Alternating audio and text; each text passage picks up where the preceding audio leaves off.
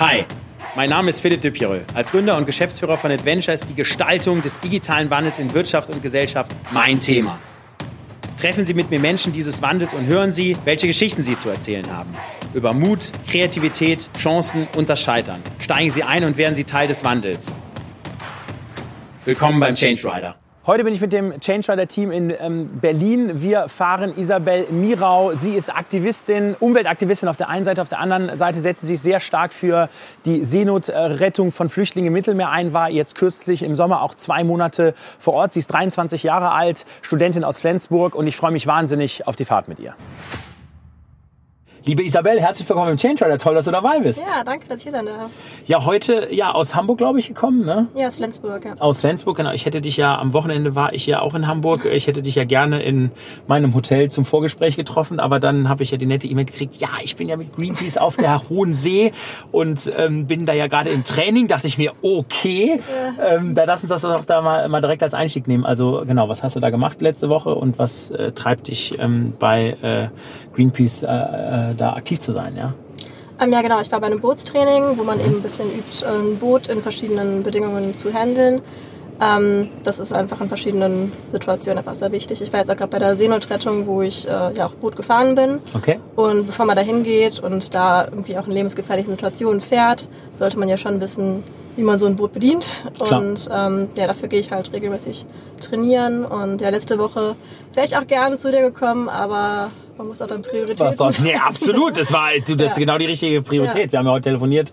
War ja. alles gut. Okay, cool. Ja, und was ist so der, also was ist so dein innerer Antrieb? Was ist so der Purpose, ähm, der, der dich da, sag ich mal, dann, dann treibt? Also erzähl aber mal ein bisschen. Ja, was. also ich denke, wir alle wissen, wie es in dem Planeten steht gerade mhm. und irgendwie man, wir haben so viele globale Krisen und ähm, ja, man muss einfach irgendwann erkennen, was man selbst auch tun kann. So und ähm, gerade beim Bootfahren ist es bei mir so, ich habe die Fähigkeit, das zu machen, ich habe das gelernt und trainiere das. Mhm. Und wenn irgendwo das gebraucht wird, zum Beispiel im Mittelmeer, dann sehe ich keinen Grund, da nicht hinzugehen. Also dann denke ich mir so, das ist meine ja, Verantwortung, irgendwie auch meine Fähigkeiten so einzusetzen, dass sie der Welt auch irgendwie was bringen.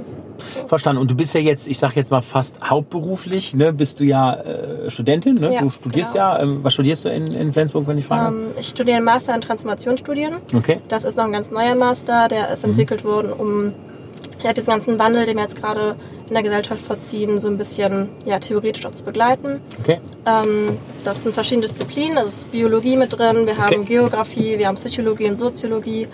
Ähm, genau, da geht es eben darum, wie man Wirtschaft und Gesellschaft ja, eben besser gestalten kann.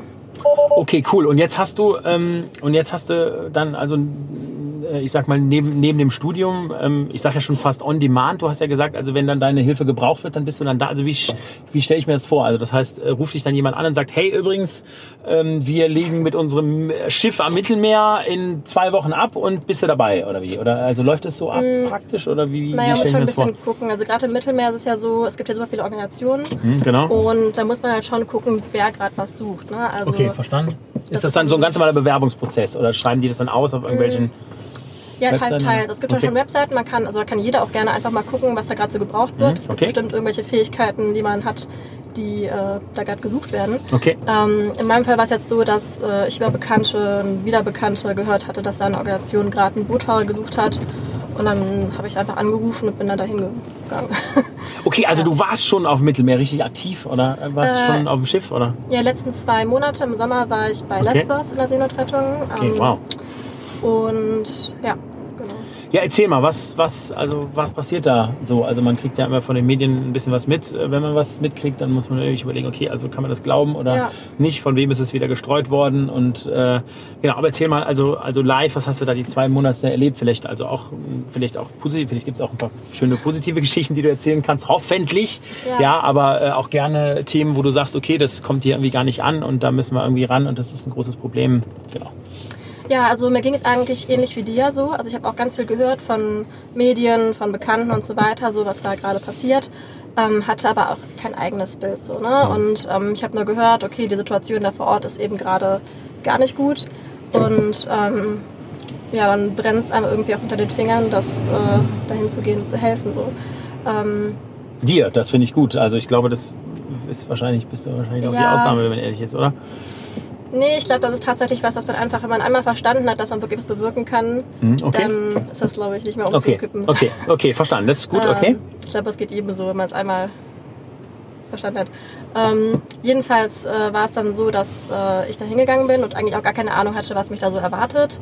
Ähm, ich wusste zum Beispiel gar nicht, dass das ganze Seenotrettungsgebiet, das zwischen Türkei und Griechenland liegt, äh, inzwischen nur von einer NGO abgedeckt wird. Okay. Beziehungsweise von einem Boot und vier Personen. Ähm, und ja, dass es da im Prinzip kaum noch NGOs gibt, die aktiv sind vor Ort. Okay. Ähm, Warum ist das so? Äh, ich denke, das hat sich vor allem durch die Verschärfung der Lage im Zentralmittelmeer verschoben. Mhm, okay. Ähm, und ja, also die Überquerung des Mittelmeers ist natürlich bei Libyen nochmal eine ganz andere Lage.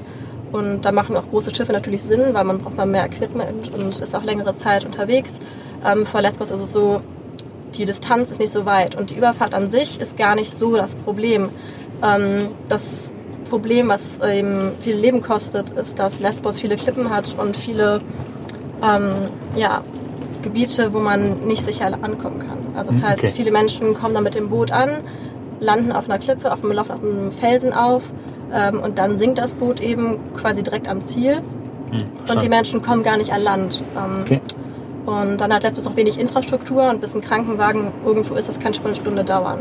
Hm, okay. Und da muss auch jemand erstmal mitbekommen, dass da überhaupt Leute sind. Klar. Und deswegen ist es eben wichtig, dass äh, NGOs da aktiv sind und die Menschen da ja, helfen, dass sie da überleben können. Okay, was gibt's da?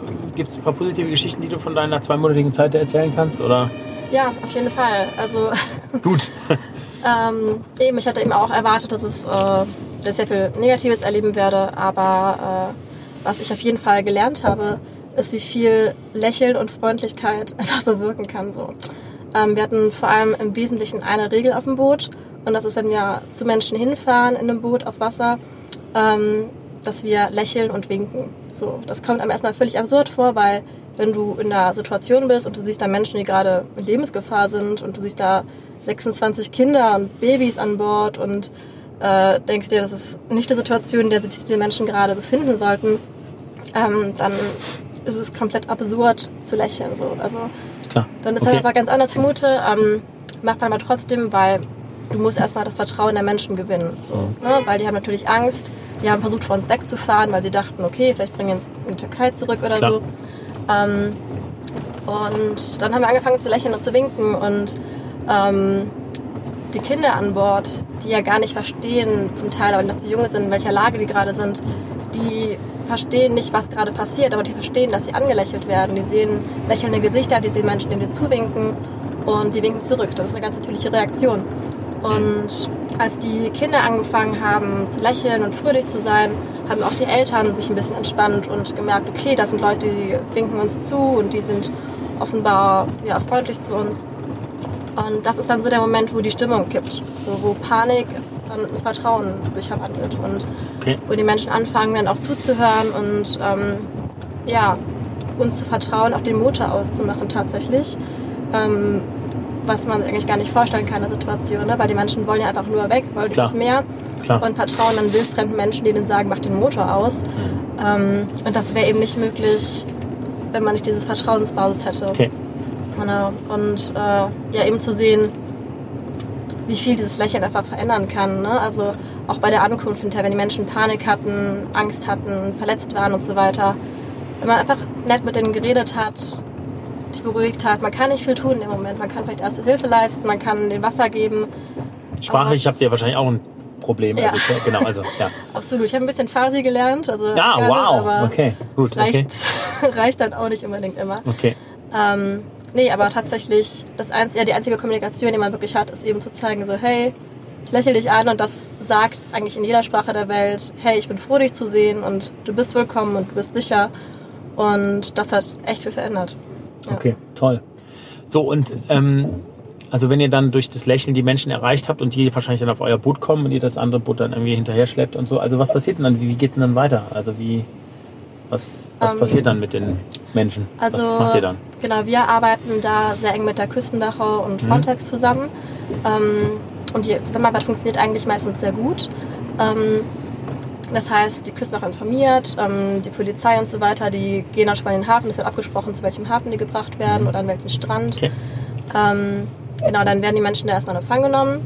Ähm, der NGO bringt da ähm, halt Wasser hin und okay. so Erstversorgung und kann Erste Hilfe leisten. Und dann werden die Menschen in so ein Transitcamp gebracht. Mhm. Ähm, das ist von der UN, also das ist von der UNHCR, die Agentur für Flüchtlinge. Und äh, da wird erstmal, die Leute werden gezählt, wird geguckt, wo kommen die her.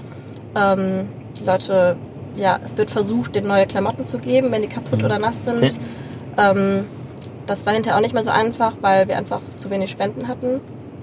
Ähm, ja, und dann jetzt erstmal so ein bisschen ankommen und dann wird darauf gewartet, dass der Bus ab, halt die Menschen abholen kommt und sie nach Moria bringt, zu dem großen Flüchtlingscamp äh, was dann leider nicht mehr ganz so positiv okay. ist, äh, nicht mehr ganz so freundlich ist. Und ähm, ja, im Prinzip haben wir mal versucht, die Stunden, die wir mit den Menschen in diesem Transitcamp hatten, einfach so angenehm wie möglich zu gestalten und nochmal so einen letzten Safe Space zu haben, bevor es dann eben für die Menschen nach Moria ging.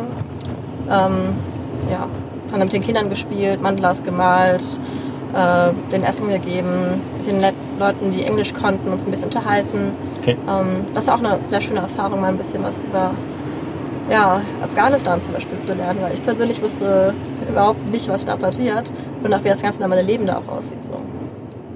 Okay, und wie, aber wie ist das für dich, wenn du, ähm, ich meine, gerade wenn du den Menschen nahe kommst und die dir dann, also wenn man jetzt ähm, sich mit denen unterhalten kann, ja auch wahrscheinlich die äh, doch ähm, sehr äh, schlimmen Geschichten erzählen, die, die sie hinter sich haben. Ähm, hast du da auch irgendwie, äh, du musst ja da wahrscheinlich auch Dinge aufarbeiten und äh, habt ihr da psychologische Betreuung oder wie? Nein, da, da müsst ihr dann, heißt dann einfach Augen zu und durch oder wie? Also. Ja, also ähm, das Ding ist, wir haben eigentlich jetzt nicht so schlimme Sachen erlebt zum Glück bei uns. Okay. Ich denke auf dem zentralen Mittelmeer, wo man wirklich ähm, regelmäßig auch Menschen verliert. Äh, da haben die Psychologen und da ist es, oder hoffe ich, dass die Psychologen haben.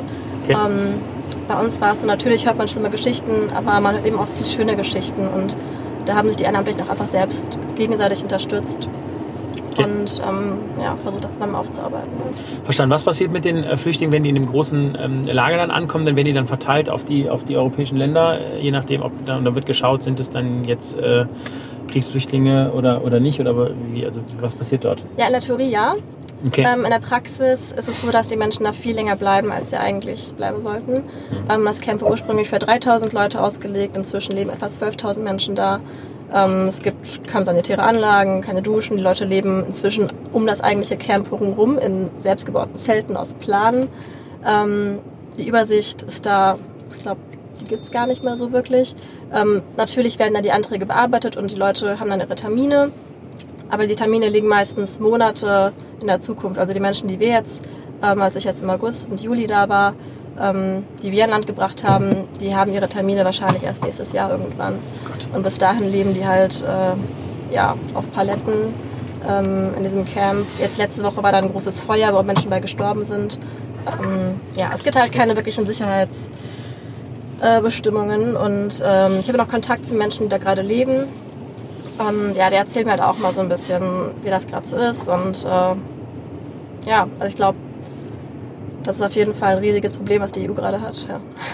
Okay, und wie würdest du jetzt, ähm, also wenn du jetzt entscheiden könntest, also wie, wie, kann, wie kann man sich jetzt einer Lösung nähern? Also wie kann man jetzt als äh, EU, wenn man jetzt gemeinschaftlich entscheiden würde, ja, ähm, wie, wie kann man dort ähm, also A, den Menschen ein besseres Leben, äh, also den Flüchtlingen, die bei uns ankommen, ein besseres Leben äh, geben und eine schnellere, äh, eine schnellere Sicherheit und eine schnellere Sauberkeit und auch vor allen Dingen wahrscheinlich das Thema Integration kommt ja dann auch ja. irgendwann. Ne? Das ja. ist ja auch was, wo äh, wir ja, glaube ich, auch als Deutschland ja auch ähm, star stark bisher auch dann gescheitert sind, ja, ja. Beim, beim Thema Flüchtlingskrise. Genau, also was, äh, was kann man dort machen und wie, wie würdest du das Flüchtlingsthema allgemein angehen? Also das, weil ich meine, im, wenn man sich den Klimawandel anschaut, das wird ja, äh, ja. wahrscheinlich tendenziell ähm, ja auch noch schlimmer werden und äh, genau, also wir können ja wahrscheinlich hier nicht 500 Millionen, eine Milliarde, zwei Milliarden Menschen aufnehmen. Also ja. genau, also, also was wäre dann die große Lösung? Also was könnte man jetzt machen und, und wie, wie könnte man sich einer großen Lösung nähern? Ja, das ist eine sehr große Frage tatsächlich, weil ja. endlich geht es darum, wie lösen wir globale Krisen. Ne? Genau. Also wie äh, schaffen wir es, dass wir in einer Welt leben, wo jeder Mensch ein sicheres Zuhause hat. Ja. Und das umschließt einfach sehr viele Gebiete. Ne? Also Klimakrise hast du gerade angesprochen. Ähm, das wird nochmal für sehr, sehr viele mehr ja, Fluchtursachen sorgen, weil mhm. Menschen einfach ihr Zuhause verlieren. Ähm, ja, generell Thema Krieg ist auch ein großes Thema. Ne? Wo investieren wir auch hin mit unserem Geld? Ne? Also äh, wo liefern wir auch vielleicht Waffen hin? Genau, wo kommen unsere Waffen hin, wo kommt unser Geld hin? Wir investieren da ja auch sehr viel in Dinge, in die wir eigentlich nicht investieren sollten, wenn wir eine gute Welt für alle wollen. Ja. Ähm, ja, damit fängt es an. Und äh, eben auch damit, dass wir Verantwortung übernehmen einfach. Also dass wir eben nicht sagen, die Länder haben ihre eigenen Probleme, weil wir leben in einer globalisierten Welt, in einer vernetzten Welt. Und die Probleme, die ein Land hat, die bleiben nicht in dem Land. Ne? Also wenn alles vernetzt ist, dann breitet sich alles auch aus. Und wir müssen halt einfach verstehen, dass wir alle eine Weltgemeinschaft sind und dass wir diese globalen Krisen, die wir haben, nicht einzeln lösen können, sondern eben nur zusammen. Okay, und was heißt, also das heißt, man müsste sich jetzt, äh, also in Europa, das ist ja das, was ja man ja auch versucht stellenweise, also müsste man sich viel stärker zusammenschließen und müsste dann im Kollektiv wahrscheinlich auch mit den Amerikanern zusammen, also, also wie auch immer, müsste man ähm, dort, ähm, genau, also dann in der Gemeinschaft diese Themen lösen. So jetzt, sag ich mal, sind, sind wir beide ja ähm, natürlich vielleicht Zweckoptimisten, aber wahrscheinlich auch realistisch und sehen halt, okay, das ist wahrscheinlich auch so, nicht so einfach machbar. Ähm, was wäre denn jetzt eine deutsche Position, die man einnehmen könnte, wo man sagen könnte, okay, also Deutschland kann ja schon auch von sich aus was machen und von sich aus was tun, wie, also was müsste sich da ändern? Ja, ich glaube im Prinzip was, was ich gerade schon so ein bisschen angesprochen habe, also dass wir einfach nicht unbedingt in diesem Konkurrenzdenken denken, nicht denken, wir müssen warten, bis die anderen was machen, weil Indien hat ja viel mehr CO2-Ausstoß oder was auch immer. Ähm, wir müssen uns einfach vorstellen, wir sind gerade in einem Notstand, so einem Notfall. Mhm. Ähm, wir haben Klimanotstand, auch immer mehr Städte zum Beispiel beschließen den Klimanotstand, also erkennen das an, dass wir uns im Notfall äh, befinden. Und was macht man im Notfall? Im Notfall steht man nicht um den Unfall drumherum und diskutiert, wer jetzt dran schuld war oder wer jetzt erste Hilfe leisten sollte. Also wenn wir jetzt hier einen Unfall haben, würde ich nicht hoffen, dass die Menschen anfangen zu diskutieren, wer jetzt äh, als erstes ja. was tun sollte, sondern man muss einfach handeln und dann muss man auch zusammen handeln und dann muss man eben nicht darauf warten, dass der andere anfängt, sondern dann ruft einer einen Krankenwagen, der andere leistet erste Hilfe, jemand anders guckt irgendwie, dass da nicht noch ein Auto reinfährt oder sowas.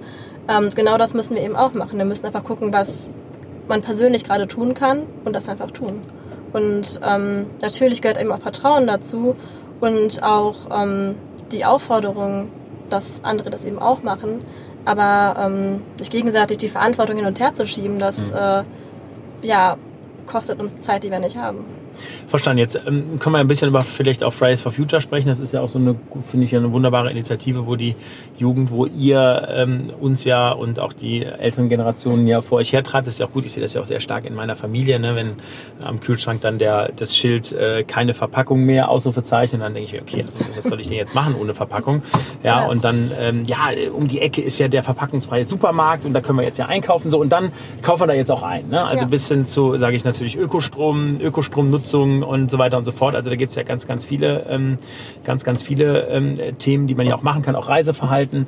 Ne? Ähm, so, äh, ich meine, das ist ja eine, eine positive Bewegung, die ja, sage ich mal, jeden auch selber irgendwie anspricht. Aber ich sag mal, was ist das Statement zur Politik? Also was, was soll deiner Meinung nach konkret die Politik tun, äh, die deutsche Politik, damit hier, ähm, damit wir in Deutschland unsere Klimaziele erreichen? Ja, und ähm, jetzt ist ja leider wieder der ähm, doch ursprünglich ja nicht so gute äh, ähm, äh, Umweltpakt ja nochmal ja noch mal verschlechtert mhm. worden. Ja, ähm, so also was ist denn da dein dein also konkreter Appell, was ähm, die äh, deutsche Regierung jetzt konkret tun soll? Ja.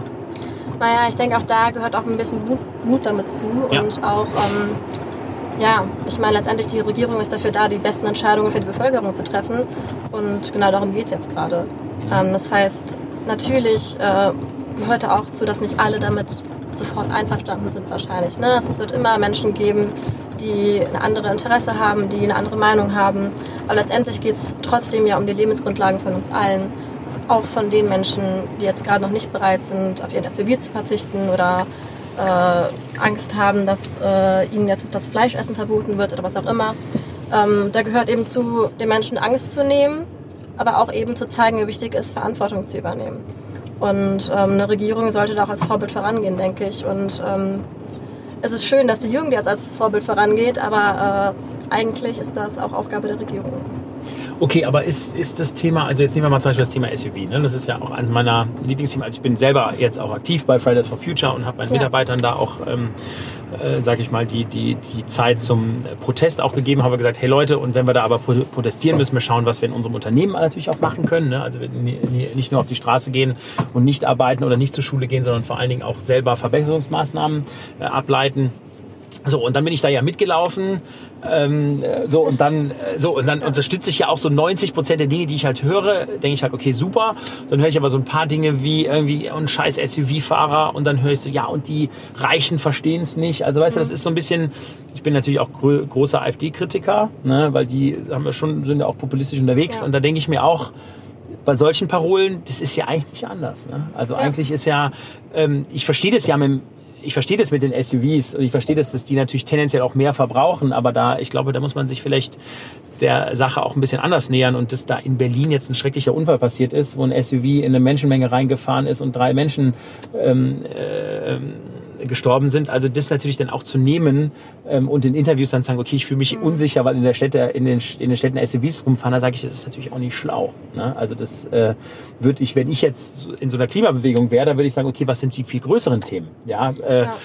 häusliche ähm, Sanierung, ne, das Thema äh, Heizung zu Hause, ne, das, das, das Thema Energiemix allgemein, also Kohle, die, die, die, also aus, aus, aus der Atom rauszugehen, ist natürlich richtig, aber vielleicht hätte man erst die Kohlekraftwerke abschalten müssen. Und also ja, ja. gibt's ja, also da gibt's ja Themen, wo ich sage, die sind ja eigentlich auf der Agenda eher mal Prio 1, 2, 3, 5 und SUV ist vielleicht 149. Aber wir leben, glaube ich, in so einer Social Media, auch teilweise populistischen Welt, habe ich so das Gefühl, dass wir, dass wir uns die Themen schnappen, die dann auch so schön polarisieren, ne? Mhm. so und die dann auch nach, nach vorne stellen. Und dann passiert nämlich das, was nämlich dann wieder die Gegenbewegung ähm, erzeugt, dass nämlich dann die älteren Generationen sagen, ja, die Fridays for Future hier, die wollen mir was wegnehmen und nee, also die finde ich halt scheiße. Ja. So, das ist halt, genau. Ja, was genau. denkst du? Das ist genau das, was ich eben mit den Gegnern auch angesprochen habe. Das meine ich eben nicht nur im äh, nationalstaatlichen Denken, das meine ich auch in unserem alltäglichen Denken so. Und ich meine, auch als Aktivistin merke ich ja auch immer wieder, man hat ja noch viel mit anderen Interessensgruppen zu tun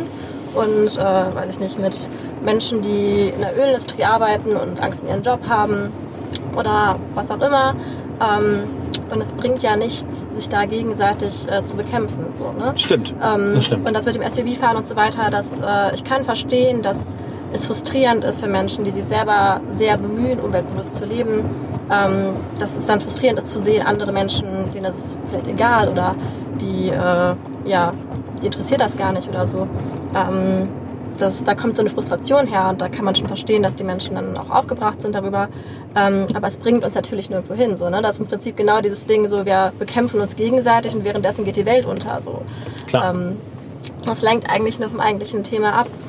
Und auch da muss man eben gucken, okay, warum fahren die Menschen SUV? Ähm, was ist deren Motivation dahinter? Genau. Ich fahre zum Beispiel auch selber, so also ich fahre hier Elektroauto, aber ich fahre auch einen ganz schlimmen, ähm, einen ganz schlimmen äh, SUV ähm, im Winter, weil ich eben auf den Bergen bin. Ja? Und dann sage ich mir, okay, das, also hätte ich mir den jetzt gekauft, ne? Mhm Nee, hätte ich nicht. So habe ich aber jetzt mir vor einem Jahr gekauft. So und ähm, und ich sag mal, dort ist es jetzt so, okay, den fahre ich jetzt auch selbstbewusst weiter. Also das ist, den lasse ich jetzt auch nicht rechts irgendwo stehen und äh, ich brauche ihn halt eben, wenn ich eben durch äh, durch die Schneeberge fahre.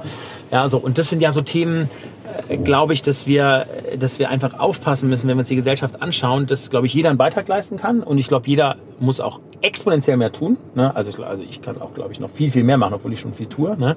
So, aber trotzdem gibt es einfach auch Themen wie, okay, du reist eben mal nach Amerika, wie kannst du nach Amerika reisen? Das ist halt dann eben logistisch ja. auch herausfordernd, musst halt schauen, pflanze dafür Bäume für die Emissionen. Also gibt es ja auch Themen, aber ich glaube, wir müssen so ein bisschen aus der aus der ähm, aus der Welle rauskommen, äh, dass wir am Anfang auch mit dem Fingerzeig auf Menschen zu zeigen und sagen, okay, und jetzt du machst du, du bist schlecht, weil du machst das. So. Eben, man muss auch immer ja. bedenken, so man selbst hat ja immer noch so selber so seine Punkte, wo man noch nicht 100% ökologisch ist oder was auch immer. Es ist ja auch gar nicht 100% möglich in der Welt, wo wir jetzt gerade drin leben. Ne? Also, genau, stimmt. Ähm, und das ist ja immer, auch immer wieder bedenken. Und ähm, ja, wenn man sich fragt, okay, warum fährt derjenige SUV, kann man sich fragen, okay, warum habe ich jetzt immer noch ein Avocado, so, ne? Das, das führt jetzt stimmt. nichts. Ja, Wasser. Genau, ähm, ja, das stimmt, ja, genau. Äh, genau. Eben, diese ganzen Vorwürfe, die bringen uns nicht weiter, so. Und mhm. ähm, wenn man versteht, warum die Motivation ist, eben sich nicht umweltbewusst verhalten, dann kann man auch eine Lösung finden, die dann vielleicht ähm, das Bedürfnis erfüllt, aber auf eine umweltbewusstere Art zum Beispiel.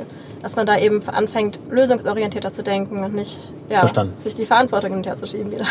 Verstanden. Wie, wie siehst du das Thema? Ähm, also ich sage mal, Nachhaltigkeit hat ja das Thema soziale Komponente und das haben wir ja gerade äh, lange darüber gesprochen, das Thema ökologische Komponente, aber natürlich auch das ökonomische, also das, das wirtschaftliche und wo natürlich ich sag mal, viele Menschen, die jetzt auch in meinem Umfeld unterwegs sind, natürlich einfach Angst haben, ähm, ist natürlich also der, also auf der einen Seite der Wohlstand, auf der anderen Seite natürlich auch das Thema Sicherheit, Sicherheit und ähm, Arbeitsplatz, äh, was jetzt hier passiert, genau, also das Thema Sicherheit und Arbeitsplatz, ähm, dass äh, wenn man natürlich gegen die Automobilindustrie wettert, die natürlich die Trends verschlafen haben, ist ja keine Frage. Ne? Also ne, das ganze Thema ähm, Shared, das ganze Thema ähm, ähm, E-Mobility, ähm, ne? also das sind ja Themen, die sind ja komplett an der deutschen Automobilindustrie vorbeigegangen. Ja. So, aber natürlich hängt ein riesen Wirtschaftszweig und wahrscheinlich mehr als eine Million Arbeitsplätze an dieser an den Automobilherstellern und an den Zulieferern. Ne? So, ja. Und da haben die Menschen natürlich Angst, was äh, dann passiert, wenn natürlich hier eine Lobby jetzt aufkommt, die natürlich sagt, okay, hey Leute, autofreie Städte, sondern und wir wollen keine Autos mehr. So und da, also wie geht man da mit den, wie geht man da mit den, mit den Menschen und den Ängsten um? Ja, also muss man da sich nicht eher mit denen mal hinsetzen und sagen, hey Leute, was gibt's vielleicht für, keine Ahnung, was alternative Lösungen? Wie können wir vielleicht als Deutschland äh, eine Mittelverwendung nicht dumm in Berliner Flughafen stecken oder in andere dumme Projekte, sondern in Innovationen, die technische Innovationen, wo wir eigentlich gut sind als, ja. als Land, eine technische Innovation, die jetzt was gegen den Klimawandel tun, ja, oder eben ein Förderprogramm, aufstellen, wo wir sagen, wir fördern eben, jetzt sind wir hier wunderbar, hier in so einer Art äh, äh, Mehrfamilienhaus, jetzt schon ja. was fast gesagt Plattenbau-Gegend, aber ich sag mal, wenn du hier die wahrscheinlich die energetische Sanierung dir anschaust, ich glaube, das sind sogar Holzglasfenster hier. Ja. Ähm, so, also da wird halt natürlich ähm, äh, genau, also da wird natürlich das äh, CO2 rausgeballert. Also wenn du da ja. sagen würdest, da unterstützt du jetzt eben denjenigen, der hier dem, das Haus gehört mit einer Förderung, um zu sagen, hey, äh, ähm, mach hier mal eine gute energetische Sanierung, hast wahrscheinlich 20 mal mehr geschaffen, als wenn du sagst, dann nimmst du jetzt irgendwie 10.000 SUVs von der Straße runter. Ne? Also ja, genau. Es geht auch so ein bisschen darum, ähm, ja, was man für Anreize auch schafft, ne? also für die Menschen. Genau. Ähm, ja, gerade auch wenn du Wirtschaft ansprichst, ähm, das stimmt total. Also ich sehe es auch, dass die Unternehmen ein bisschen geschlafen haben, das vielleicht lange nicht ernst genug genommen haben, auch nicht äh, gesehen haben, dass auch eine ja, riesen Zielgruppe ja, im Prinzip sich auch bewegt in genau. andere Richtungen. Ähm, deswegen finde ich jetzt zum Beispiel total spannend das Thema Social Entrepreneurship gerade so, weil das eben okay. äh, eine unternehmerische Lösung ist im Prinzip für die Probleme, die wir gerade haben, ähm, wo Menschen einfach sagen, okay gut, ähm, die Großunternehmen, die bewegen sich nicht, die Menschen aber schon und ähm, das ist eben ja super Nährboden für junge Menschen oder ältere Menschen, die eine gute Idee haben, ein gesellschaftliches Problem zu lösen und äh, ja das quasi auch mit in die Wirtschaft zu bringen und dadurch eventuell ja auch die Großunternehmen langfristig dann auch so zwingen, sich damit zu bewegen, weil ähm, es bringt ja nichts, wenn alle äh, ja, sich alle mitmachen und dann irgendwann Genau. Ja, ja oder ich sage ja auch häufig ist es so, ähm, vielleicht auch durchs Thema Social Entrepreneurship den Unternehmen zu zeigen, dass es auch geht. Also meistens ist es ja so, die sind natürlich eben, also mein Statement ist ja alt und saturiert, ne? die sind mhm. ja alle satt und wenn du satt bist, dann sitzt du auf der Couch und denkst, ja, ja, ist ja ganz schön hier und was soll ich mich jetzt hier bewegen, ne? mal um ein einfaches Bild zu nehmen. So, und wenn aber da natürlich jetzt ein Startup oder Entrepreneur um die Ecke kommt und sagt, hey, guck mal, ich habe das meinem Kleinen gezeigt und jetzt könnte ich es mit dir irgendwie groß machen, ähm, das ist natürlich was, wo wir vielleicht auch die, die großen Konzerne und die Mittelständler in Deutschland auch, ähm, auch bewegen können. Ja. Ich glaube, wir müssen Fall. ihnen zeigen, wie es geht. Ja, vor allem bringt das halt wieder Visionen zurück. Ne? Also da kommen halt Menschen, also gerade Entrepreneure sind ja oft Menschen, die ja sehr visionär denken und sehr viel Begeisterung auch für ihr Thema haben, für die Lösung, die für sie für ein Problem gefunden haben. Und das ist auch ansteckend so. Und ähm, wenn jemand diese Begeisterung auch in die Gesellschaft trägt oder in die Wirtschaft wieder, ähm, ich glaube, das ist auch nochmal ein guter Motor, um tatsächlich nochmal aktiv zu werden und nochmal alle Kräfte, die man so auch verteilt hat in der Gesellschaft, nochmal zu bündeln und äh, dann in eine andere Richtung zu gehen. Okay, und bist du da aktiv im Bereich Social Entrepreneurship? Also machst du da auch selber was oder hast du da auch selber schon Ideen, die du verwirklichen möchtest oder gehst du Richtung Gründung oder? Ähm, ja, langfristig finde ich den Bereich super spannend. Ähm, mhm. Ich ja, habe viele Freunde, Bekannte in dem Bereich aktiv sind. Ähm, helfe auch hier und da immer gern mal mit. Ähm, in meinem Fall ist es so, ich studiere jetzt gerade noch und habe jetzt gerade meinen Schwerpunkt auf mein Engagement im ja, Aktivismus und Seenotrettungsbereich gesetzt. Ähm, langfristig gesehen kann ich mir schon vorstellen, auch selbst zu gründen.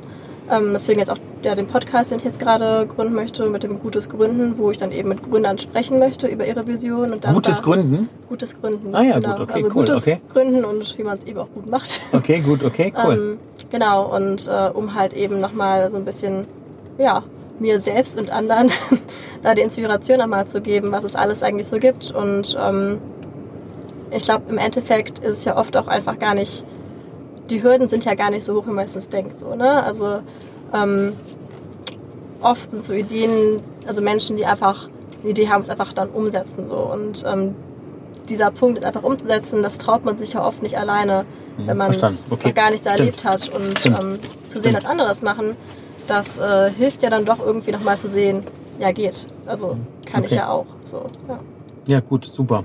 Wenn du, wenn du Isabel jetzt ähm, Bundeskanzlerin wärst und du könntest jetzt ähm, äh, mit da aus deinem Amt heraus ähm, drei Entscheidungen treffen, was, was wären das für Entscheidungen, die du jetzt treffen würdest?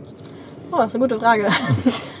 ähm, ja, Du kannst auch gerne jetzt, also kannst du Ja. gerne eine Minute drüber nachdenken und dann kannst du einfach antworten. Das ist ja, Ja. das ist ja, wir, wir schneiden das ja, wir schneiden das ja eh, eh zusammen, genau. das ist eine wichtige Frage. Ich denke auf jeden Fall, ja, Kohleausstieg ist ein Thema, der lange verschlafen worden ist. Also eigentlich noch früher aussteigen. früher dann. aussteigen. Okay, verstanden. beziehungsweise auch geschickter aussteigen, so ähm, erneuerbare Energien sinnvoll ausbauen. Das heißt nicht mehr Anlagen bauen, sondern irgendwie äh, auch zu gucken, wie man vielleicht ähm, Forschung und so weiter so fördern kann, dass richtige Speicher und so weiter. Ja, du musst ja genau, ich, du musst ja in die Genau. Speicherung eigentlich investieren, Eben. weil das ist ja, das ist ja eigentlich der, der, der. Hauptpunkt, ne? Okay. Genau, also dass man da die Gelder sinnvoll investiert Mhm. im Bereich Forschung und so. Ähm, und was ich auch äh, als Aktivistin auch natürlich äh, sinnvoll finde, ist ähm, auch der Zivilgesellschaft zu fördern in dem, was sie tut. Ähm, mit dem Sinne Menschen mit Projekten und so weiter mehr zu fördern und es einfacher zu machen, äh, gemeinnützige Vereine zu gründen, was auch immer, ähm, Fördergelder bereitzustellen. Ähm, weil momentan das Gefühl, die Politik bewegt sich zu langsam. Ja. Und ähm, es ist wahrscheinlich auch gar nicht so einfach, jetzt so schnell irgendwas umzustellen. Mit einer Entscheidung ist es ja nicht gemacht. Ähm, die Zivilgesellschaft hat aber super viele Projekte und super viele Menschen, die äh, gute Ideen haben. Und wenn die Politik es nicht selbst gerade hinkriegt, was natürlich Mhm. super schade ist und nicht sein sollte, aber es ist ja gerade der Fall, ähm, dann sollte man wenigstens die Menschen ja, fördern, die es gerade können. Okay. Und ja, die haben wir ja. Okay, verstanden. Gibt's noch was? Hast du noch, äh, hättest drei Wünsche frei? Aber zwei sind auch okay. Das ist auch okay. Ähm, ja, ein dritter Wunsch ist auf jeden Fall, glaube ich, auch nochmal.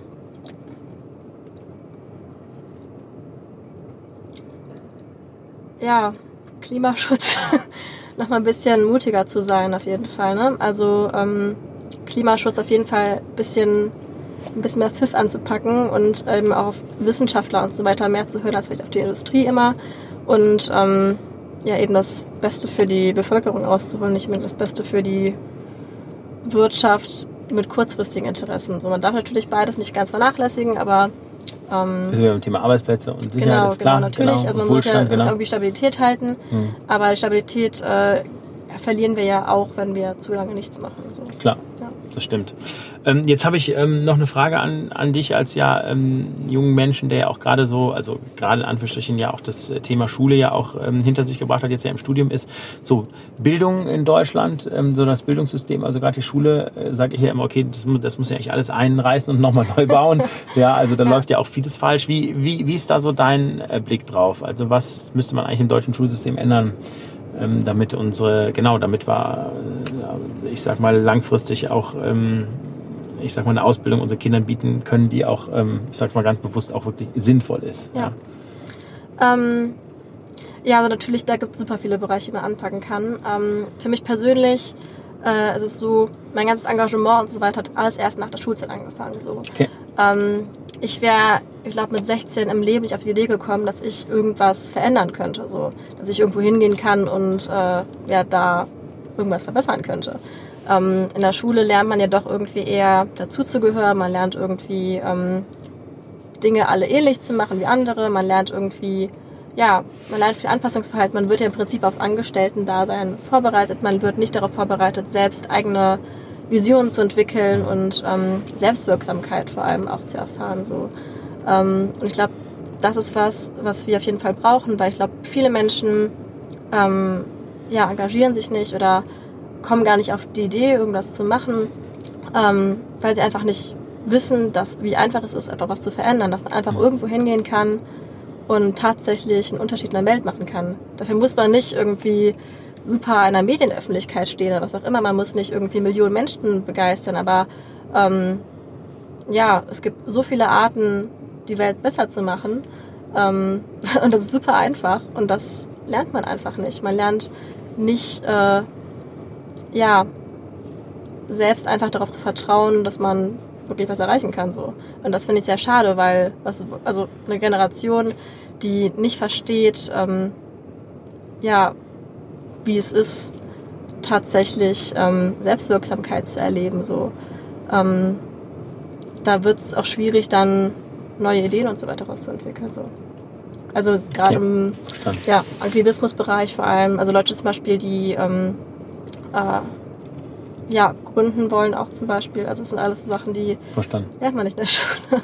Wer hat dir denn ja. den, ähm, den Stich, den Hieb, den, die Eingebung gegeben? Also du hast ja eben gesagt, na, also Schule 16, so jetzt bist du ja. dann aus der Schule gekommen, hast dann wahrscheinlich dein Abi ja gemacht. Genau. Ähm, so, was ist dann passiert? Sind deine Eltern zu dir gekommen und gesagt, so, jetzt wirst du Klimaaktivistin? wahrscheinlich nicht. Nee, nicht aber ganz, ähm, genau. Ähm, das war tatsächlich äh, ein echter Zufall. Ähm, es war am allerersten Tag in der Uni und ich dachte, ich bin im falschen Bus und habe einfach irgendeine Person gefragt, so, ja, ist das hier der Bus zur Uni? Und ähm, das In Flensburg? Äh, war das? Koblenz war das damals. Koblenz, okay. Genau, für meinen Psychologie-Bachelor. Und äh, ja, die Person wusste auch nicht so ganz, das richtige Bus. Und wir haben es dann irgendwie zusammen rausgefunden. Wir zur Uni kommen, sind dann ein Jahr später zusammengezogen und äh, sie hat mich dann auch zu Greenpeace gebracht tatsächlich. Ach. Weil sie meinte so, ja, ich habe da so eine Ortsgruppe gesehen, komm mal mit. Und äh, zu dem Zeitpunkt, also so Engagement, Aktivismus, das hat in meinem ganzen Weltbild einfach gar nicht existiert. So, es ist nicht so, dass ich äh, das irgendwie abgelehnt hätte oder sowas. Es war einfach so, ich habe da in meinem Leben nie drüber nachgedacht, so dass es Verstanden. die Möglichkeit überhaupt da ist. Ähm, und also ich war immer schon Vegetarier und habe irgendwie auch gedacht, so ja, also Krieg und Hunger und so ist ja irgendwie alles nicht so gut. Aber ich habe irgendwie mich einfach damit abgefunden, dass die Welt halt ist, wie sie ist. Mhm. Und ich wäre nicht auf die Idee gekommen, dass ich da einfach was dran ändern kann. Verstanden. Und ja, dadurch, dass sie mich dann auch mitgenommen hat und mir gezeigt hat, so hey, hier sind Menschen, die machen was, da habe ich gesehen, okay, anscheinend ist das gar nicht so schwer. Cool. Wie heißt die äh, Kommilitonin, Freundin? Lisa. Lisa. Lisa. Genau. Li Lisa, good job. Okay, gut, cool. Ja. Okay, gut. Ja, super. Ja. ja. toll. Aber da sieht man wieder mal, ähm, genau, also was sie dann ja auch schon wieder, wieder mal bewirkt hat. Also nicht nur, ja. dass sie selber aktiv ist, sondern dass man das, und das ist ja auch, glaube ich, die Bewegung, die ja auch äh, rund um die Greta bei Fridays for Future ja entstanden ist, dass man ja doch gesehen hat, okay, du, du kannst auch einfach was tun und du kannst ja einfach schon in deinem eigenen Umfeld, also wenn ich ja sehe, was ja meine älteste Tochter Lotta, die 13 ist, schon bei uns bewirkt hat, das ist schon wirklich also krass. Ja, ja und ich meine, da sage ich mal, wir leben ja jetzt nicht hinterm Baum, wir sind ja eigentlich total schlaue Menschen, ja. ne, gut ausgebildet und eigentlich hätte man das ja auch alles selber machen können, aber man ist ja so in seiner Komfortzone drin, ähm, dass man halt denkt, ja, also ja, ja. nö, brauchen wir eigentlich nicht zu machen. Ne? Stimmt. Und das, ähm, genau, cool, super. Gibt's von dir eine Scheitergeschichte, die du irgendwie erzählen kannst? Also wo du im Leben gescheitert bist und wo du gesagt hast, hey, da äh, bist du dann vielleicht auch wieder äh, aufgestanden oder, oder hast draus gelernt, ein Learning abgeleitet, was du irgendwie mit uns teilen kannst? Ja, also so richtig schlimm gescheitert bin ich zum Glück jetzt noch nicht so. Ich meine, so viel habe ich jetzt noch nicht erlebt. ähm, aber ich glaube, eine Scheitergeschichte ist, äh, gerade wo wir gerade eben am Thema Startup und Gründung und so schon mal waren, ähm, ein sehr guter Freund von mir, der ist App-Programmierer und ich bin Aktivistin und dann dachten wir uns so, ja, ist ja klar, machen wir eine Aktivisten-App. Gute Idee eigentlich. ja, voll. Ja. Und haben dann angefangen, haben irgendwie auch ein Stipendium dafür bekommen und Förderungen und keine Ahnung was und ähm, haben dann, ich glaube, anderthalb Jahre, was auch immer, daran gearbeitet und sind da irgendwie äh, total in unserem Konzept drin gewesen. Programmiert ohne Absolut, Ende, genau. Natürlich. Ja, das ist so typisch deutsches Problem auch, genau. Und äh, im Endeffekt äh, hatten wir jetzt, ich glaube, ich glaube so 95 Nutzer, wovon ja vier unsere Eltern waren, zwei wir selber und der Rest so unsere Freunde und Bekannten. Unsere enge Peer Group, okay. Genau. Und ähm, ja, wir haben komplett versäumt, mit irgendjemandem darüber zu reden, so was. Äh, Schöne Geschichte. So, ne? Also was, was wollt ihr eigentlich und äh, was machen wir überhaupt? Und sind wir jetzt ein Verein oder gründen wir jetzt eine, mhm. äh, eine Firma oder was auch immer? Ähm, das sind alles so Sachen, die haben uns da so auf unser Konzept fokussiert und gedacht, so ja, wir machen eine super geile App, äh, dass wir irgendwie, äh, ja, dann gemerkt haben, ja, also wir finden das echt super, aber das war's dann auch schon. Verstanden. So. Habt ihr es dann jetzt eingestellt oder was Ja, wir haben es jetzt oder äh, Hold mal gestellt oder? Ja, auch, auch pausiert würde ich sagen. Okay. Also wir haben jetzt auch unsere eigenen Projekte. Äh, mhm. Er ist ja auch dann noch ein bisschen anderweitig mit anderen Apps und so weiter beschäftigt. Ähm, das ist eine Idee, die wir irgendwann vielleicht nochmal auspacken, so. Aber jetzt gerade erstmal haben wir uns gedacht, gut, man muss dann auch irgendwie mal erkennen, wenn es vorbei ist, ist vorbei. Okay, gut, ja, finde ich gut. Okay, gut, finde ich super. Das ist ja übrigens auch etwas, was ähm, die deutsche Industrie und Wirtschaft in der Breite und auch die Start-up-Welt eben, ne? dass man, da ist, ist man typisch ingenieurgetrieben ja. und man baut das perfekte Produkt, ohne einfach mal mit dem Kunden oder mit dem Nutzer ja. zu sprechen. Ne? Aber gut, das ist ein schönes, schönes Beispiel. Ähm, trotzdem glaube ich dran, dass das auf jeden Fall, äh, glaube ich, eine Daseinsberechtigung hat. Ne? Also da müsste man jetzt dann ja. nochmal reingehen und schauen, was sind wirklich die Pain Points ja. und wie, wie kann man es dann auch umsetzen. Ähm, okay, ähm, gibt's gibt's eine lustige, peinliche Geschichte, die du irgendwie teilen kannst hier mit der Öffentlichkeit? Äh, irgendein äh, Fettnapf oder was äh, Peinliches oder so, was du erzählen kannst? Ja, ich glaube, also peinlich ist auch immer so im Auge des Betrachters. Ja. Ne? Ähm, ich glaube auch, gerade wenn man irgendwie als Aktivist unterwegs ist, da verschiebt sich das Gefühl von mhm. Peinlichkeit mhm. auch nochmal. Aber es gibt ja dann wie immer Leute, die äh, auch peinlich finden, was man dann so macht.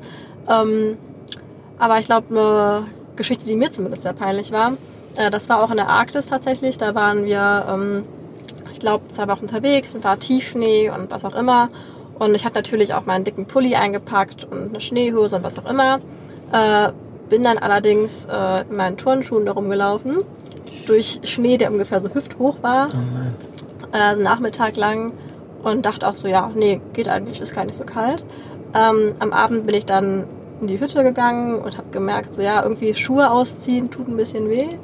Äh, Im Endeffekt mussten dann die anderen meinen Fuß unter der Dusche unter meinem Gejammer wieder auftauen. Oh nein. Und ich dachte mir so, ja gut, da denkt man einmal, man ist irgendwie jetzt eine taffe Aktivistin und äh, hat irgendwie alles jetzt voll im Griff und macht das alles voll professionell und dann sitzt man da auf dem Badezimmerboden und äh, war mit Turnschuhen im Tiefschnee. Okay, genau. das ist ja okay. Also, ja, gut. Okay. Ja, da lernt man draus. Ja, gut. Ja, das finde ich gut. Das finde ich gut. Gibt es eine Nominierung hier für den Change Rider, wo du sagst, das ist eine Person, männlich, weiblich, ähm, die wirklich positiv zum Wandel, in welchem Bereich auch immer, immer beiträgt? Fällt dir da jemand ein und wenn ja, warum? Ja, also Wer mir jetzt auf jeden Fall einfallen würde, ist da Patrick. Das ist ähm, der Koordinator, den wir auf Lesbos hatten. Mhm. Ähm, der kommt aus England und ähm, was ich an ihm einfach bewundernswert fand, ist er ist, glaube ich, vor ich glaub, drei Jahren inzwischen auch nach Lesbos gegangen, weil er eben auch da helfen wollte und ähm, hat dann gemerkt, so, okay, es wird irgendwie nicht besser hier und er ist dann einfach nicht mehr gegangen. So. Also er ist jetzt da als Koordinator und arbeitet inzwischen auch da, ähm, hat aber, ich glaube, anderthalb Jahre oder so als Ehrenamtlicher da gewohnt, hat sich da irgendwie eine Unterkunft genommen und ist einfach, ähm, ja, hat inzwischen seit, ich glaube, ja, zwei, drei Jahren ähm, hilft er den Menschen da. Ich glaube, ich habe mal gefragt, ich glaube, es waren irgendwie 10.000 Leute oder sowas inzwischen, die er da assistiert hat. Ja, Wahnsinn, ja. wow, toll. Okay, super, Patrick, äh, great job. Wir schauen, ja. wir schauen uns sich an. Genau, super, cool. Äh, last but not least, äh, dein Appell für den Wandel. Also wie, wie müssen wir uns aufstellen? Was müssen wir machen? Was ist dein Appell nach draußen, dass wir den Wandel, Wandel gut hinkriegen? Hier ist deine Kamera. Ja, ja also was ich auf jeden Fall ähm, eben auch schon angesprochen habe, so ein bisschen, ist, dass wir einfach erkennen müssen, wie viel wir tatsächlich erreichen können. Und damit meine ich auch jeder Einzelne. Also jeder hat irgendwelche Fähigkeiten, die gebraucht werden können. Jeder hat irgendwelche guten Ideen, die umgesetzt werden können. Und ähm, dass man das eben auch zusammen erreicht. Also dass man die Menschen findet, die ähm, vielleicht auch ähnliche Werte haben oder ein ähnliches Problem lösen wollen und dann einfach loslegt. Weil es ist so viel einfacher, was zu verändern, als man denkt.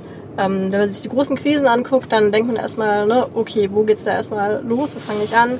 Ähm, Im Endeffekt geht man einfach irgendwo hin, ja, lächelt Menschen zu und macht direkt irgendwas besser oder ähm, wird sich im Pappschild von vors Parlament und äh, daraus entwickelt sich immer was. Ähm, ja, also mein Appell ist auf jeden Fall einfach mal mutig sein, Verantwortung übernehmen und sehen, wie einfach ist es, die Welt zu verändern. Ja. Wow, Isabel, super, ähm, tolles Schlussstatement. Ähm, ja, du, das war für mich eine wirklich eine tolle Fahrt. Ich habe auch zwischenzeit, ich stark mit meinen Emotionen kämpfen müssen, als du ähm, da von dem äh, von den Flüchtlingen äh, erzählt hast. Ähm, mach weiter so. Ich wünsche dir alles Gute und toll, dass du hier eingestiegen ja, bist. Danke, danke schön, dir. Merci. Du, wow, das war toll. Also ähm, wir brauchen mehr Isabels auf dieser Welt. ja, also vielen Dank dafür.